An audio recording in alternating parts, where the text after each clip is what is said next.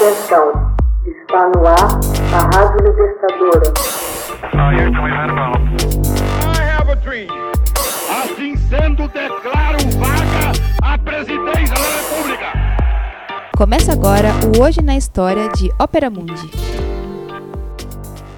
Hoje na História, 27 de janeiro de 1945 o Exército Vermelho liberta Auschwitz. Auschwitz foi o maior e mais terrível campo de extermínio do regime de Adolf Hitler. Em suas câmeras de gás e crematórios foram mortas pelo menos um milhão de pessoas. No auge do Holocausto, em 1944, eram assassinadas 6 mil pessoas por dia.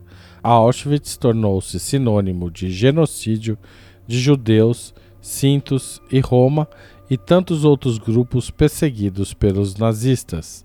As tropas soviéticas chegaram a Auschwitz, hoje Polônia, na tarde de 27 de janeiro de 1945, um sábado. A forte resistência dos soldados alemães causou um saldo de 231 mortos entre os soviéticos. 8 mil prisioneiros foram libertados, a maioria em situação deplorável devido ao martírio que enfrentaram.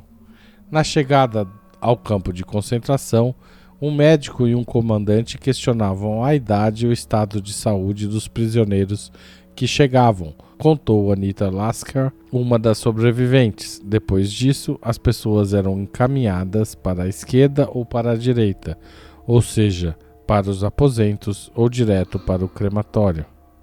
Quem alegasse qualquer problema de saúde estava, na realidade, assinando sua sentença de morte. Auschwitz-Birkenau foi criado em 1940 a cerca de 60 quilômetros da cidade polonesa da Cracóvia. Concebido inicialmente como centro para prisioneiros políticos, o complexo foi ampliado em 1941 um ano mais tarde, a SS instituiu as câmaras de gás com o altamente tóxico Zyklon B.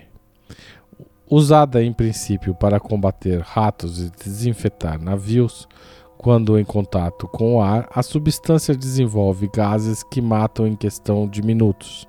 Os corpos eram incinerados em enormes crematórios. Um dos médicos que decidiam quem iria para a câmara de gás era Joseph Mengele. Segundo Lasker, ele se ocupava com pesquisas. Aspas, levavam mulheres para o bloco 10 em Auschwitz. Lá elas eram esterilizadas, isto é, se faziam com elas experiências como se costuma fazer com porquinhos da Índia. Além disso, faziam experiências com gêmeos. Quase lhes arrancavam a língua, abriam o nariz, coisas desse tipo. Os que sobrevivessem eram obrigados a realizar trabalhos forçados.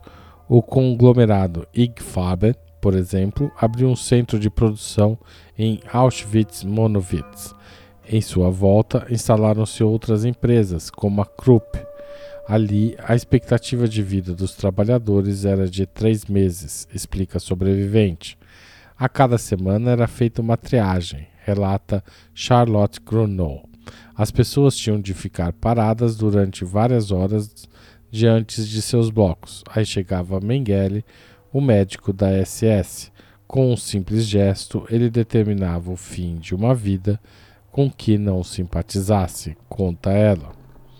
Para apagar os vestígios do Holocausto antes da chegada do Exército Vermelho, a SS implodiu as câmaras de gás em 1944 e evacuou a maioria dos prisioneiros. Charlotte Grunow e Anita Laska foram levadas para o campo de concentração de Bergen-Belsen, onde os britânicos as libertaram em abril de 1945. Outros 65 mil que haviam ficado em Auschwitz já podiam ouvir os tiros dos soldados soviéticos quando, a 18 de janeiro, receberam da SS a ordem para a retirada. Aspas, fomos literalmente escorraçados, fecha aspas, lembra Pavel Kohn, de Praga, abre aspas, sob os olhos da SS e dos soldados alemães, tivemos de deixar o campo de concentração para marchar dia e noite numa direção desconhecida. Quem não estivesse em condições de continuar caminhando era executado a tiros, conta ele. Milhares de corpos ficaram ao longo da rota da morte. Para eles, a libertação chegou tarde demais. Hoje na história, texto original de Birgit Kartz, Deutsche Welle, locução de Haroldo Cerávulo Cereza, gravação e edição de Laila Manoeli. Você já fez uma assinatura solidária de Opera Mundi? Com 60 centavos por dia, você ajuda a manter a imprensa independente e combativa. Acesse www.operamundi.com.br/apoio.